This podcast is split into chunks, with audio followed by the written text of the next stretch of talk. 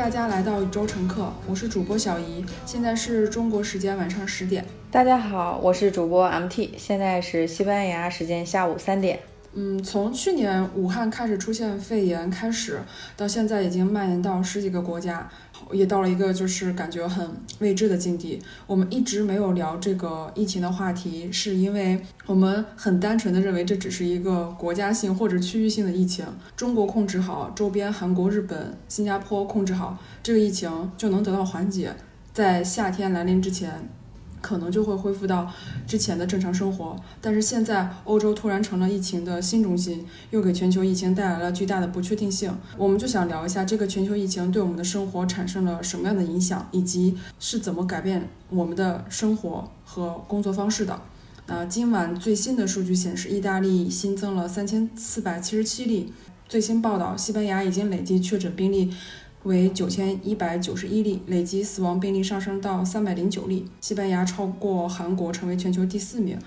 今天宣布封城。那我想问一下，MT，你现在就在西班牙生活，能说一下西班牙现在是一种什么状态？我是在上周五的时候还在跟导师开会，面对面的在他的办公室聊。他当时说，很有可能下一周我们要。全校关闭，但是当时还在沟通中，包括我有一些同学发过来一些消息，说有可能要封城的时候，我们还是一种观望的态度，因为毕竟从数字上来看，嗯，当时大家还在感觉就是还在可控的状态中，结果是到昨天已经全部的博物馆关闭。学校关闭，大型活动取消，包括在手机上的一些软件应用都提示，在当地的一些活动已经取消了，已经全部戒严的状态。那你们现在的生活状态基本就是跟我们现在的状态是一样，跟国内是一样的，就是全程封闭，尽量不要出门，生活工作都在家进行，对吧？是的，这边的大部分活动都鼓励在家。嗯，其实我上周我去这边的超市采购的时候，完全还都是正常的状况，就是两天之前完全还感觉不到有任何的异常。包括这边戴口罩的人，就是一百个人里面可能只有两个人戴口罩。而且我有一些华人的朋友在提醒我，就是说尽量你外出的话，如果周围的人所有都不戴口罩的话，你最好也不要戴，因为的确会有点散布恐慌，或者是。因为你如果是健康的人的话，我的房东跟我说，他有一个口罩，外面的颜色是蓝色的，里面的颜色是白色的。他在跟我传授这个经验的时候，就是说，如果你是健康的人，你就要把口罩反过来戴。嗯，只有生病的人，他才是，嗯，把那个蓝色的颜色戴在外面。如果你是把白色戴在外面的话，就相当于是我没有生病，但只是我想预防。这他已经延展出来一个新的口罩语言，这个是我昨天才从房东那里面学到的一个东西。嗯，那你们现在就是生活的一些必需品，包括吃啊、穿呀，或者是一些用的东西，现在都属于正常吗？还是说需要去抢购？还是说有一些东西是现实的去，就是生活物资有紧，有比较收紧吗？首先是大约一到两个星期之前，口罩就已经买不到了。嗯，今天的话，我早上去了一下超市，门口大概有五十多人在排队，每个人之间隔了一到两米的距离。超市每次只允许五十个人同时在内，超过五十个人就只能出来一个再进去一个。但是很奇怪的是，门卫是没有戴口罩的。就这个，他即使说是整个超市都戒严的情况下，我还是感觉到西班牙和。大部分民众之间的情绪是，我如果没有生病，我是不倾向戴口罩的，还是有一种没有，就是也也有可能是物资的关系，就很多人还是手上没有口罩，但确实不像说国内看到的照片，就是每个人必须要戴，或者是小区封锁，因为这边的确没有足够的社区力量能够封锁小区，包括我在国内看到的照片，嗯，小区楼层出入的那些打印的小。条就是说，单户每户两天之内只能有一次出行。像这边的话，现在还没有开始，应该是社区力量没有嗯支撑不了这个需要。嗯，我觉得是这样，就是首先大家可能从小接触的文化不太一样，比如说中国人戴口罩这个事情，它是一个很正常的事情，从小我们就会有一种习惯，就是今天我不舒服，或今天呃今天我有点感冒啊，或者是今天我要去，嗯今天空气不太好，或者是哎呦今天我要去趟医院，医院可能很多病人，就是我们会随手把这个口罩给戴上。对我们来说，口罩它就像一个生活用品一样，它有的时候很多时候它是不具备一定。嗯，宣示性的，比如说我戴口罩，并不代表我今天生病了，可能是我对这个空气不太满意，或者是我对周周遭的环境不太满意。所以对我们来说，呃，就是这个疫情爆发以后，戴口罩成了一个必然的状态。那可能最早开始的时候，可能很多人也不接受戴口罩，可能觉得很麻烦呀，呼吸很困很困难呀，戴一会儿就觉得有点缺氧。但是后来这个疫情真的到了一个不可控的状态，其实大家都很自觉，反而是。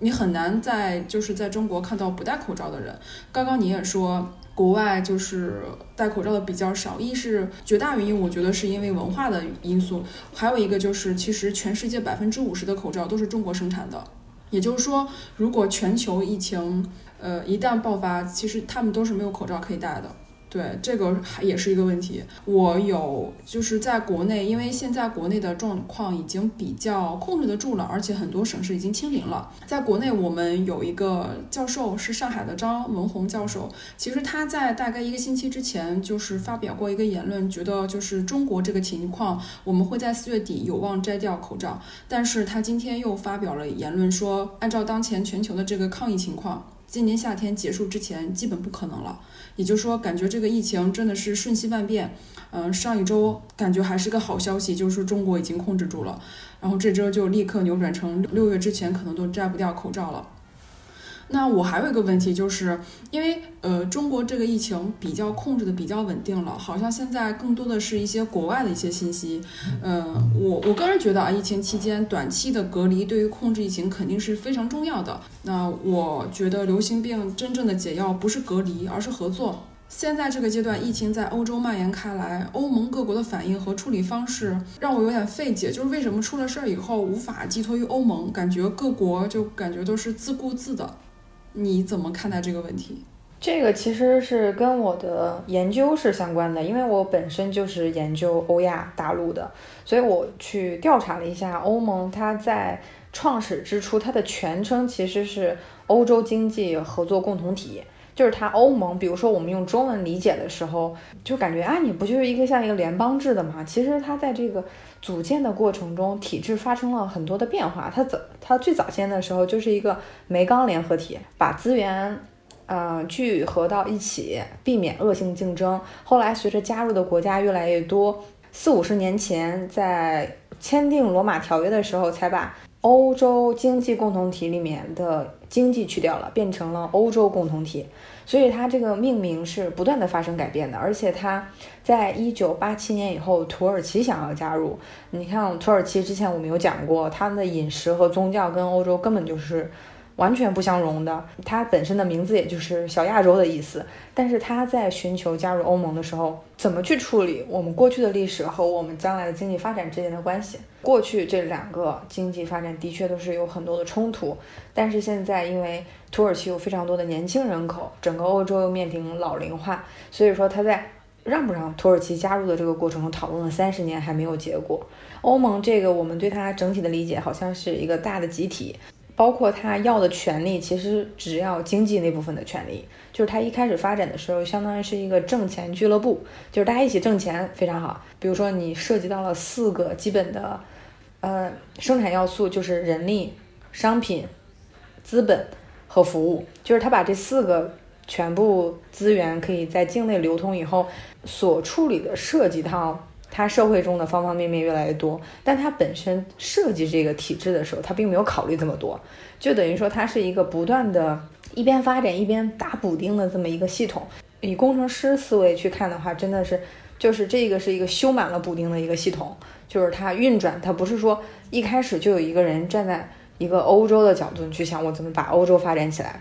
其实拿破仑干过这个事儿，亚历山大也干过这个事儿，但他们当时条件都不太成熟，也没有现当代的这种全球媒体和沟通的媒介，所以说他们当年没有成功，就是他们发起了一些包括是你说征服也好，或者是侵略也好，反正当时都没有成功去组建这么一个共同体。我们的名字包括，你知道像英国脱欧以后，因为我们都说脱欧，就是英文是 Brexit，它是从哪儿离开？它是从 EU 就是 Europe Union 离开。结果因为整个英国都是用谷歌的，不像我们中国还有两套搜索系统，它的所有的数据其实是存储在美国，这个就比较好玩。就是美国当时就发了一个报告，说当天投票，嗯，欧盟离开以后，大部分年轻上网在搜什么呢？他他们在搜索什么叫欧盟，就是他们自己对于欧盟的定义都是非常模糊的。就这个公共事件发生了以后，他们没有一个整体的组织可以调动所有的资源。所以说，这也就是为什么没有办法寄托于欧盟，因为欧盟最开始就是个赚钱俱乐部，你不能指望说有什么公共事件发生以后就立立刻变成了一个有责任担当，而且他手中也没有那么多的权利。就是以日本为例，日本现在正在讨论，他们要通过一条法律，就是最近的一年，政府有资格可以强制命令，嗯，所有的学校，比如说关停、关停或者是休息。但是现在日本的政府是没有这个权利的，这也就是说，他们即使说颁发法律，也是说这个法律我们只颁布一年，仅仅是这一年的紧急的措施，因为现在有不同的小学在日本，他们还是要坚持开学，这个是没有办法应对的一个问题。嗯，了解了。其实可能在那些就是像我这种对欧盟的概念不是很清楚的人里，或者是普通大众的眼里。感觉欧盟就像一个，嗯，类似于就像一个爸爸一样，就是出了事儿，欧盟会照顾着下面的所有的孩子。其实它并不是这样，因为它的本质在最开始初衷建立的本质就不是这样。然后他们的呃中心目标也不是说是一个类似于就是像爸爸这样一个角色。那哎，我想问一下，就是西班牙在。全国封锁以后，民众的心情或者是大家接受吗？就说还是说，呃，还是有反抗的，还是觉得其实事情还没有到这个地步，不需要封城。大家民众是否比较就心情比较平静啊，或者是怎样？嗯，这个我不能说代表全部啊，只能说是以个人接触到的信息。首先是我住在一个本地人的家庭，嗯，小孩子是七岁，正在上小学，老师直接是给发了两星期的家庭作业。一共是十四页，然后家长所有的餐厅，包括营业单位全部歇业十四天，等于说我们今天已经是第四天。就是刚才房东还在跟我说，他说：“哎呀，这个我们接下来要在家里待十多天呢，这个怎么办？”就是大家都会面临一种不知道怎么办的情况，但是也是尽量避免外出，因为。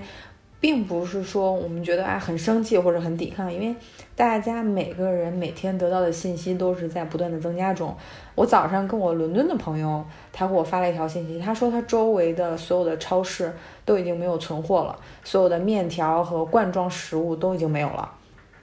这个其实上周五的时候我们还是很正常的在购物，但是这个信息发展的非常快，包括我有的时候路边路过报纸。就我会发现，就是以前你有有没有注意到，就是一旦有这种重大事情的时候，都会卖报纸的，会特别的受欢迎，就是大家希望能够尽快得到一手的信息。结果现在是我们每天的社交媒体和我们的全球的媒体都在给到我们很大量的信息以后，我会发现大量大部分的人的行为，他会趋向于理智，不理智的行为，它是比较容易在信息缺乏的时候、信息匮乏的时候产生。但是，当你有非常多的信息来源，包括我不但在看中文的消息，我同时也在看英文的消息，看看对比，包括呃，现在我们有这么多留学生在国外，就是他们每个人其实都是一个小的观察者，小的嗯外交官，因为每个人都会问你说你们国家怎么处理的，包括我们早期的时候也会遇到一些误解。那如果这个事儿放到十年前，那就是误解了，那就是国际争端，就大家。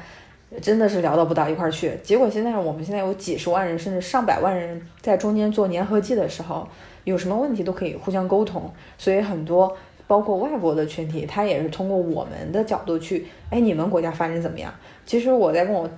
朋友今天早上说的时候，我说这种疫情它就像一个全球考试，就像你在一个班里的同学。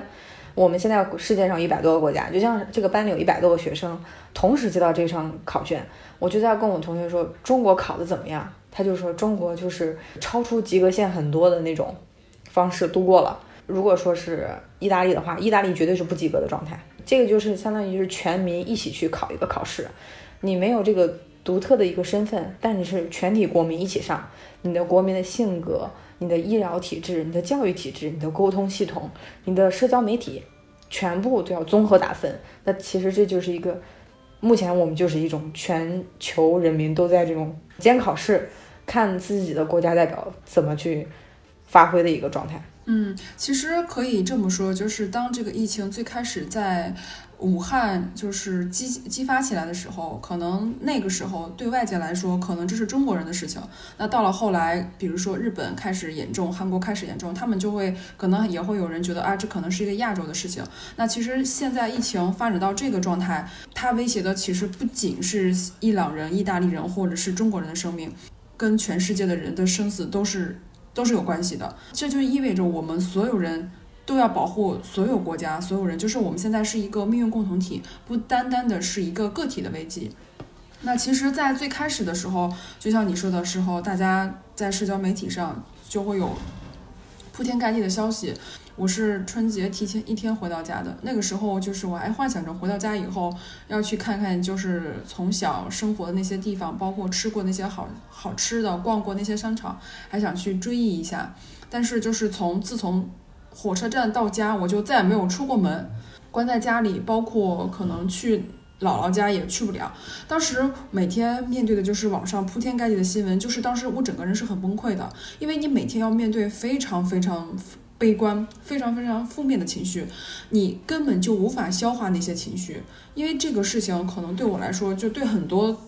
八零后、九零后来说，都是第一次真正的感同身受，把你关到一个家里，然后让你每天接受那么多的负面信息，然后你整个人的心情是非压力非常大的，就是你每天什么事情都干不进去，但是你除了刷微博、除了刷知乎、除了刷各种消息以外，你没有别的事情可干。然后那个情绪是极度崩溃的，但是现在，呃，疫情发展到欧洲的其他国家，或者是甚至伊朗这些国家，反而大家在去消化这些情绪的时候有了一个过渡期，因为可能之前，比如说中国这段消息，呃，中国出现这个事情以后，国际上会有很多报道，大家从一开始会慢慢的去接受这个消息，而不是像我们当初最开始。这种集中性的、爆发性的，不管是国内批评呃制度的问题，还是国外批评中国中国的问题，你都会让整个人很崩溃。那反而是到了现在这样一个发展阶段，感觉全球全球的一个情况下，大家更理解中国，或是大家对这个事情，嗯，至少接受起来是比较平淡的了，因为可能有了前期的一些铺垫。我又在想，就是对比于西班牙或者是像意大利，都是比较早宣布。封城的，那你怎么看待就是英国跟瑞士这些国家的一些对抗击疫情的一些态度？那其实网上是有很多人说英国跟瑞士这些国家其实是非常消极的抗击疫情，你是怎么看待的？嗯，这个其实跟他们的文化也有关系，就是他们，呃，其实他们英国他们的法律体系就是说他们没有一个直接的规定的非常详细的。标准法律，他们是一个出现什么样的案例，就是我们经常会看一些电视剧也好，它会里面出现一个剧情，就是他们出现了一个案例以后，他们会往前回溯，他说，哎，之前在哪个地方这个东西是怎么判的，就是他们会以实际出现的案例做调整。所以说这次根据这个疫情，我其实觉得英国就像一个完全不按照常规去考试的这么一个小朋友，包括在。工业革命啊，还有积累下来的一些比较成功的案例研究，它之前依赖的就是精明的个体。我我不知道你有没有听说过，就是撒切尔夫人说过的一句非常有名的话，说 There is no such kind of thing called society，就是说，他说根本就没有社会这个东西。他说每个人都是独立的个体，你要一定要自己去努力去奋斗。因为撒切尔他自己。嗯，出生于一个商人家庭，所以说整个英国都是有一种商人文化，就是这个东西还是要靠个人来克服。他会不太会有一种家长制的感觉，就是我投入大量的钱，大量去照顾你。他还是有一种就是希望这个社会能够有一种群体免疫力嘛，他们提出来一个词儿叫群体免疫力，就是当时我在看的时候，就是说我们是全球第一次在面临同一张考卷的时候，各个考生在拿出不同的答案。就这个事情究竟会怎么发展，我们谁都不知道。我们必须要知道，就是起码这个现在全球各种选择性可以在，就是全球不是说只有一种处理办法。我们的处理办法其实中间包括国内的处理办法，它肯定也会造成一些负面一些影响。我包括看了一些分享，他们会说有的时候真的是形式主义，就是这个里面包括你很细节的去执行，可能会造成一些资源的浪费。但是像英国这样的，比如说。我们就会把它当做一种消极状态。它其实我们的主观评价，其实有一个点，就是我们在录《宇宙乘客》这档节目，我反复想要提到的就是，我们所有的信息来源，其实包括我们做播客的这场信息的来源都是中文，就是我们没有办法去站到一个英文的语境里面去思考。如果我们周围的信息源大部分是英文，如果我们住在英国，其实我们对这件事的理解会完全不一样。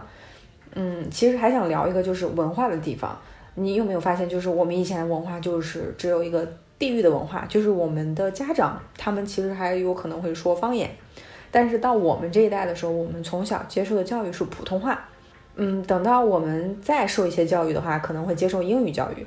包括其实你去看现在的小朋友，他小学的时候就已经在修二外，除了英语，还在修日语和法语。或者是意大利语或西班牙语，因为我在这边就碰到了非常多的同学，他的大学专业是西班牙语。前几天去了一个硕士的一个课程，就相当于是旁听了一下，结果那个硕士课程班里面，他的课题是东亚研究在全球化的一种结构体系里面的东亚研究。我问了一下导师，他说这个专业在两年前叫中国研究。后来发现中国这个话题，你就一定要牵扯到，比如说印度，或者是太平洋，或者日本，或者是韩国，你不可能就是只谈中国，因为包括我们的文化，包括我们的文字，我们觉得中国文化跟日本文化完全不一样，但其实中国词儿里面包括科学、注射、通勤。就连派出所这个词，其实它都是日本词。我们生活中大概也是有百分之三十的现代汉语是从日本直接翻译过来，因为不需要翻译嘛，他们借用了我们的，嗯，以前的汉字。后来，当年的学生现在变成老师，我们感觉我们的知识体系一直是很封闭的，就是我们有自己的文化系统，我们有自己的文字系统。其实不是这样的，就是我们的词汇里面，包括逻辑这个词，它其实就是英文的 logic。这个词儿的音译，我们还有很多的音译词，就是在我们的文化发展的过程中，它不可能是你自己完完全全的就把你的知识体系给搭建好，然后你的文化去跟别的文化产生碰撞，不是这样的。就是因为我们的文化就好像是一一大片森林一样，它通过不断的沟通。不同的树种之间，它可能会产生不同的影响。比如说，就是意大利这个国家，其实我们觉得啊，意大利是从自古到今都有的。它其实是在一八七零年才建国。我去过米兰和罗马，它都是有城墙的。它叫米兰共和国，包括威尼斯，它叫威尼斯 Republic，就是也是威尼斯共和国。它都是一个小小的联邦一样的。就是一百五十年前都是有自己的公爵，包括我去他的那个城堡有公爵宫，这些房子都不是当地的政府，当地富甲一方的商人和当地的执行官。我们现在习以为常的这种体制，其实都是非常当代的一种产物。我们去旅行的时候，你还你也会发现很多，嗯，包括城墙的遗迹，现在可能都开放作为旅游的一部分，但是当年他们是有着非常。等级森严的防御体系的，作为一个个体，你是没有办法说啊，你去哪个哪个地方去旅行。包括我们看《西游记》，唐僧他有一个通关护照，就是每个国王要批一个章，他才可以继续到下一个国家。当时的话，每个人出行就基本上像是一个八十一回的《西游记》一样，是一个不可能的事情。我们今天说你买一张机票就可以飞走，或者你可以到其他的国家去学习，其实是非常近代的一种发明。我们过往的学习可能能去京城学习，能去江南学习就已经是很了不起了。你，像我们第一个留学生，其实也就是一百多年前去哈佛留学，就是所有的，包括你这种留学生报考，还有外国留学生收费，包括外汇、货币，包括其实前前段时间我在给你看插头，欧洲现在是统一了，但英国还没有统一。我当天看着我那个三个插头插起来，就像一个插排插一样，就说这这个其实欧洲很多国家的距离还是相当遥远的，语言距离、文化距离、教育问题、教育问题，还有。社会的基本方面问题，其实这一次疫情凸显的就是我们离全球村很近，但是同时又很远。大家在网上会看到，就是来自全世界各地的消息。那每个人都可能会有一种先入为主，或者是以自己现有的一种文化，呃，积累程度去判定这件事情到底是对还是是错。其实很多事情，你无法去站在一个当下环境，或是呃其他国家那种立场，或是文化去思考它真正它背后真正的原因。可能很多时候你的理解就是。片面，其实它并不代表就是这件事情真实的目的或真实的那一面是什么，可能很难去参透。它需要一个更宏观或者是一个呃更呃更加理性或是呃知识面更全面的一些理解，并非就像网上说的，就是以偏概全那种感觉。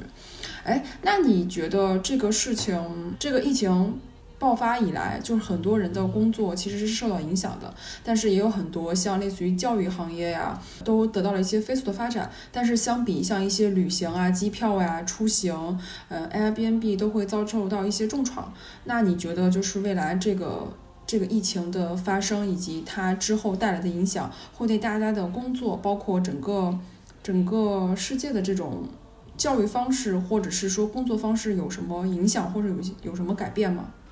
嗯，这个我觉得以前就是现在各个国家还都说啊，我们要保持正常营业，嗯，要不然会对我们的经济有负面的影响。其实我觉得这个我们要要有更多的对话，就是为什么我们的经济会是现在的一种实体经济，就是你会看到我们所有的商场都在卖衣服。我我记得我小的时候可能说只有说逢年过节可以买新衣服，但是现在好像就是你随随便便下午去买个菜，然后就可以。路过一个超市，路过一个商场去买件衣服。我曾经有一个夏天买了很很多条裙子，当时就是觉得，哎呀，很便宜啊，打折啊，就买吧。后来想过一个问题，就是我们的教育里面从来没有教育过我们要买多少件衣服。包括在伦敦住了一段时间，然后现在又搬到西班牙，我的所有的行李的总公斤数是四十六公斤。就是为什么这么精确呢？就是因为多一公斤我都带不走，或者是我要。非常贵的，把它运到其他地方，所以我就要控制我的所有的衣物在四十六公斤之内。我如果要新买，比如说五双袜子的话，那就是肯定是我有五双袜子已经穿坏了，就不得不买的这种情况。我现在这种全就是在不同的地方居住的经验，它其实是我在跟现实中学习，我到底需要多少件衣服和多少双鞋子。但是这个是我们的从小的教育里面没有提及的一部分。我在英国参加了一个博物馆的展览，就叫游戏。结果发现小孩在玩那个游戏，就是不停的打怪兽换金币，换来的金币做什么呢？就是要买不停的衣服去升级他的装备。那当时我觉得这哦，原来就是我在潜意识里感觉的，就是如果我要赚更多的钱，我就要花费更多在这种衣物上的这种消费观，其实是整个社会。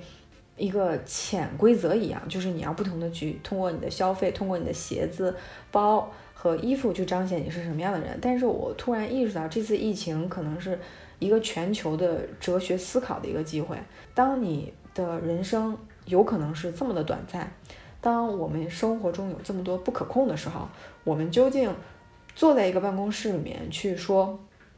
我要攒钱，我要去努力工作，它的意义是什么？就是说，不是说这个东西特离我们特别遥远，或者是我们平常都不去想，而是说疫情有机会在我们的人生、地球签证上面加了一个期限。我在申根的时候就特别麻烦，申根签证一共批了三次，每次都要退层皮，所以我就特别珍惜我在欧洲的时间。我一到周日就会去一些，比如说当地的博物馆啊，或者是一些美术馆去。看我之前在国内可能看不到的东西，但是我有一些西班牙本地的同学，他就会选择待在家里宅着看剧。其实我觉得我在国内也是有这种感觉，就是我在国内的时候，我也没有说，哎呀，今天天气很好，我要去个景山或者去个呃紫禁城去看一看。其实不会的，其实也是在宅在家里看剧。就是什么叫正常生活？正常生活好像就有一种我的时间是无穷的。但是这次疫情其实是一个很好的机会去审视自己的人生。我有把我的精力、资金和时间花在对我来说真正重要的事情上面吗？还是说活在一种想象里面？就是我这件事我可以明天再做，或者我可以下个月再做，或者等我怎么怎么样了以后再去做。就像我们刚才聊的，这是一个全球考试，就是现在不管是伦敦的同学，还是美国的同学，我在纽约的同学，他们。都在给我发消息说，哎，你们那边超超市抢空了吗？就我们头一次会面临一种，你可能去不了超市了，或者你去超市，米面了、粮油、鸡蛋可能全都没有了。那面临这么一种情况的话，我们需要有更多的时间去跟自己对话，就是说，哎，那如果生活目前的物质已经受限的话，那其实是有机会去看一下。比如说心灵追求上面的一些，比如说新学新学一门语言，或者看自己想看的一直没有机会看的书，就这个都是一个机会去重视一些我们之前生活里面没有明码标价的东西。因为一件衣服、一一双鞋子，它都是有价钱的。但是你想一想，你的一天值多少钱呢？你可能说啊，我有工资或怎么样，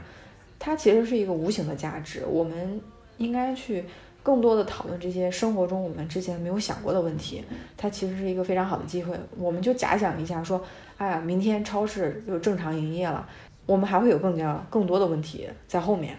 其实，在家隔离的这一个半月，我个人的改变还是很多的。感觉这一个月的思考比之前几个月或者说半年的思考还要多很多。小区刚开始实行全封闭状态的时候，我们是需要去物业申请一张出入单，每家每户只能两天出去一次，一次只能出去一个人。也就是说，每你每次出去采购的时候，你需要买够这两天来这两天来你需要的一些食物。呃，或者是生活用品，在去超市采购的时候，我其实我会发现，大部分人还是会囤一车东西，其实会远远超过他实际使用的。那如果是以前的我，我肯定也会囤很多东西，反正吃不完可以放在冰箱里。那这是我以前的一种状态，但是这个。这个疫情开始一星期后，我回到杭州的家里，我开始审视我的房子、我的衣柜、我的冰箱，甚至我的鞋柜。因为在整个疫情期间，我是没有任何社交场景的，我每天在家就是吃饭、睡觉、工作、看书。我面对之前买的一堆衣服跟鞋子，我有一点点负罪感，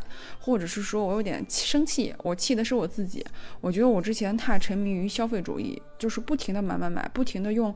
购买行为来让自己觉得有一丝丝，呃存在感，或者是去买一些快感回来。我那一刻是有点讨厌过去的自己的。那如果说没有这场疫情，没有这么长时间隔离在家的话，我可能还是会像之前那样不停的买买买，啊把自己家装满啊，自以为那样会非常的快乐跟非常的富足。那其实并没有。那我在清理冰箱的时候，也会发现有我有好多食物在冰箱放了半年多，根本无法再次食用。到最后全都得扔掉，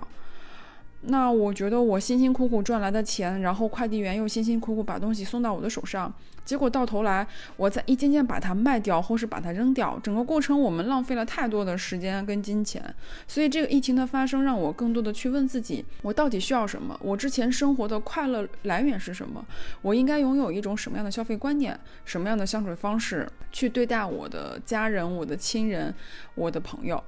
我不想我的生活到最后总结变成了说，我这一年追了一千个社会热点，掌握了两百个流行用语，把游戏打到了最高级，或者说去了无数个聚会跟饭局，买了一堆流行的衣服跟包包。我是很难想象我之后的生活，如果是这样的话，我是可能会崩溃的。所以在家的这一个半月，我觉得坚持的去学习，明智的消费，勇敢的去做你之前一直想做的事情，是生活中任何时候的最优解，而不是说疫情来了，或者是说呃危机时刻才要做的事情。那不要去做一些非常短视的选择，最终错过巨大的一些成长机会。历史上已经有很多人犯过类似的错误了，我们不要再重蹈覆辙。未来的一一年或两年，事情也许看起来会变得更糟，但是我们也不能忘记，历史级别的好事情几乎都是在危机中诞生的。嗯，就像你说的，物质能够带来的快乐，它毕竟是有限度的。我其实现在在想，欧洲的这种经济模式的发展，就有点像是快车道。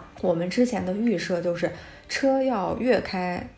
越快才好，你最好开到一百迈，你你就没有办法去欣赏景色了。所以当时我就觉得，在不同的旅行有另外一种思考，就是你的生活到底有多快才算快？其实我在西班牙以后，我就特别的震撼，就是因为西班牙是一个全民午睡的国家，国家它户外特别多的露天的啊，包括一些阳伞啊，或者是一些咖啡吧，他的凳子是在外面的，两个人点一杯啤酒，可以坐在那儿聊两三个小时。西班牙人是属于太能聊天了，就是他们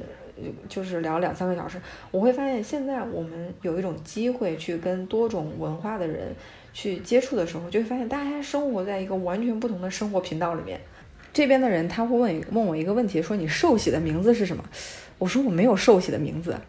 就是他说寿喜的名字就是你基督教每个人都会有一个寿喜的名字。现在的这种国际发展还处于非常初期的一个程度。其实我觉得，就是现阶段人类跟这个冠状病毒的抗争中，嗯，决定性的斗争是发生在我们人类自己身上的。也就是说，如果我们在这场战斗中，人跟人之间如果存在着严重的不团结或者不信任，那可能最后的胜利者就就是这个病毒。那如果说我们呃互相帮助，或是更紧密的进行全球合作的话，不只是抗击冠状病毒的胜利，还将是抗击所有未来病毒胜利的一个机会。那其实距离上次世界卫生组织宣宣布全球大流行病的时候，还是零九年，那时候的那个猪流感，其实中间跨越多了十年，也就是说这个病毒是不但不断在演化的，并不是说冠状病毒消失以后我们就皆大欢喜，全球太平了，其实不是的，那之后还会有更多的一些疾病或者是这种疫情发生。那这次这个新冠病毒可能就是第一炮，打响第一炮。那通过这次疫情，如果我们能够紧密的合作的话，我想在未来全球疫情再次爆发的时候，可能就会比现在的这种状况要好很多。嗯，也不至于太多人就是失去自己的亲人。其实这个就是我们的文化还处于这种沟通的早期，我们有非常非常的多的误解，就是拿自己的尺度去套别人的文化的时候，都会发现别人的文化很怪。但其实，在我们这种文化沟通，随着它越来越能沟通的多起来以后，我相信大家的这种误解会越来越少，我们才能够真正解决这种全球的问题。也不是说，哎，今天是意大利出问题了，明天是法国出问题了。其实。你个体的发展其实是跟这种全球的发展变化紧密相关的。我们也在看新闻的时候，以前看新闻的时候就说啊，意大利爆发了。其实意大利爆发这个对我们国内也是有影响的。如果他来中国旅行的话，我们其实也要去进行再一步的控制，而不是说我们隔壁的事儿发生的事情跟我们无关，或者这个是远一点的隔壁，就是全世界的邻居个体现在都在一个共同体中居住。哎，你有没有一种概念，就是比如说像我们呃小时候，或者是说上高中、初中的时候，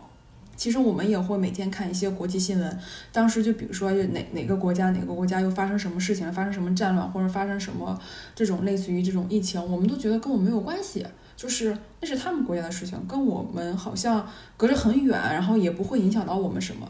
那反而我觉得这次这个新冠病毒反而让全世界有了一个互相沟通的一个窗户，就是大家可以在网上就是能够看到全世界人民其实在对待这个疫情的期间，他很多事情都是重合的。比如说我今天又看到很多意大利人，他们也是被呃隔离在家嘛，然后像一些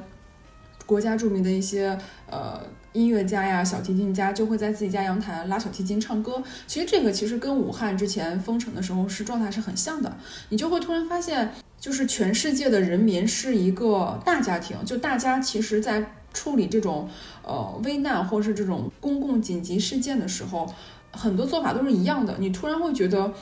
这个世界向你打开了一个窗户，就是通过这个事情，你会发现我们所有人其实，在面对同一件事情的时候。都是地球人，没有说你是欧洲人，或者是我是中国人，我们的做法不一样，或者我们的态度不一样。你会发现这件事情侧面的让我们感觉到了大家是一个共同体，然后更加紧密，更加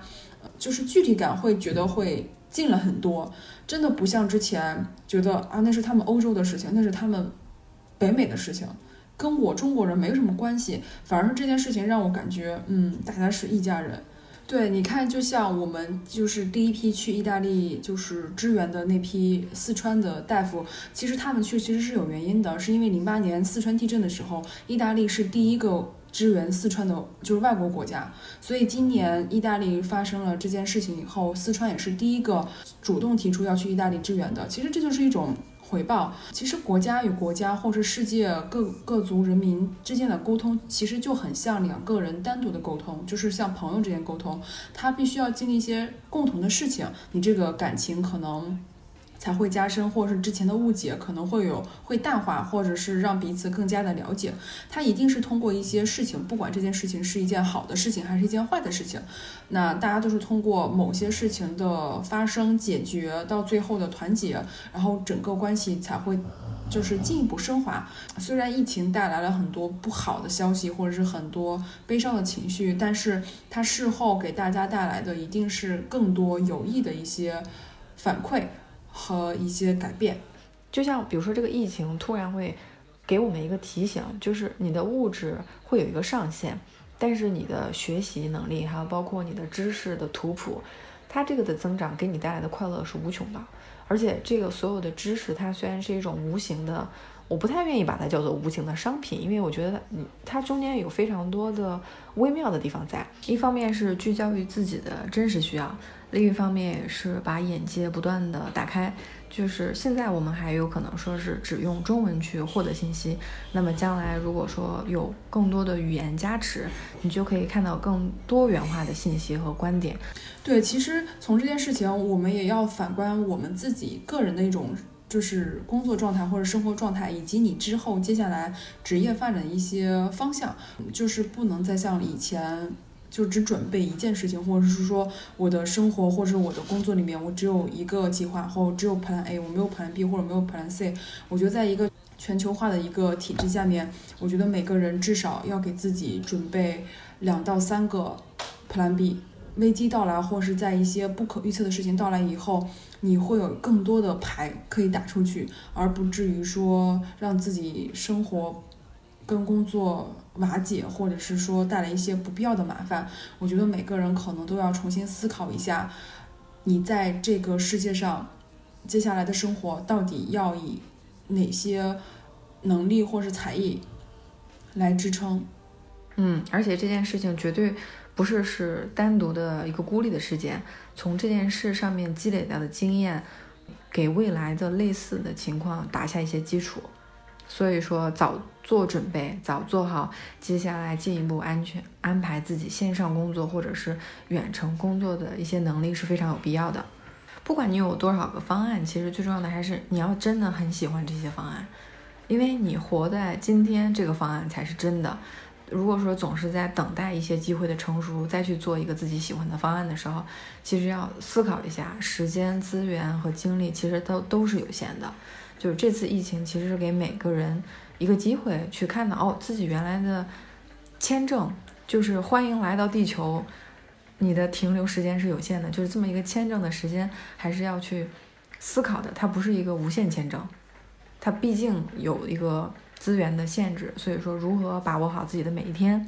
如何去，比如说把握好每一天，不是说今天就开始放纵或者是怎么样，而是说，如果说你现在的一些准备，比如说非常努力去学习一件东西，可以在一年以后给你带来一个非常高的提升，其实现阶段的一些努力和现阶段的一些闭关的一些准备，其实都是非常必要的。我觉得我们应该多去关注一下当今社会的科技发展、人工智能发展的进度跟现状。我曾经读过牛津大学一个教授。二零一三年写的一篇报道，他研究的课题是未来会消失的职业。论文中他提到，未来一定会消失的职业有司机，那个货车司机，因为货车司机是一个高危职业，未来呃很有可能就会被人工智能完全替代。呃，包括轮船、飞机也完全会被人工智能替代。那还会呃消失的职业，他提到有实体店的店员，类似于收银员或者是百货员。其实现在我们在盒马就已经看到，其实已经没有收银员了。当然，他同时还提到很难消失的职业，像小学老师、神父、创新型的设计师、歌手、音乐家。为什么他会提到小学老师不会消失？是因为小学生他是没有自主学习能力的，他们需要老师来辅助进行知识的学习。他还提到创新型的设计师、歌手、音乐家，是因为创新创意是人工智能的弱点，而创新又是人类的优势。所以说，一个具有创新能力的创作者很难被这个世界淘汰。我举这个例子就是想说，我们在提升自己的同时也要适可关注时代的发展和技术的改革进度，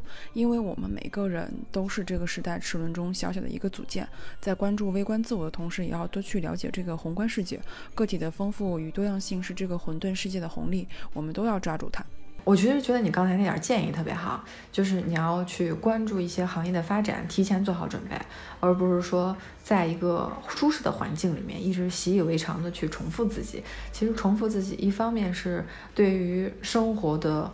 怎么说呢？就是说你在这个生活里面有一个习惯的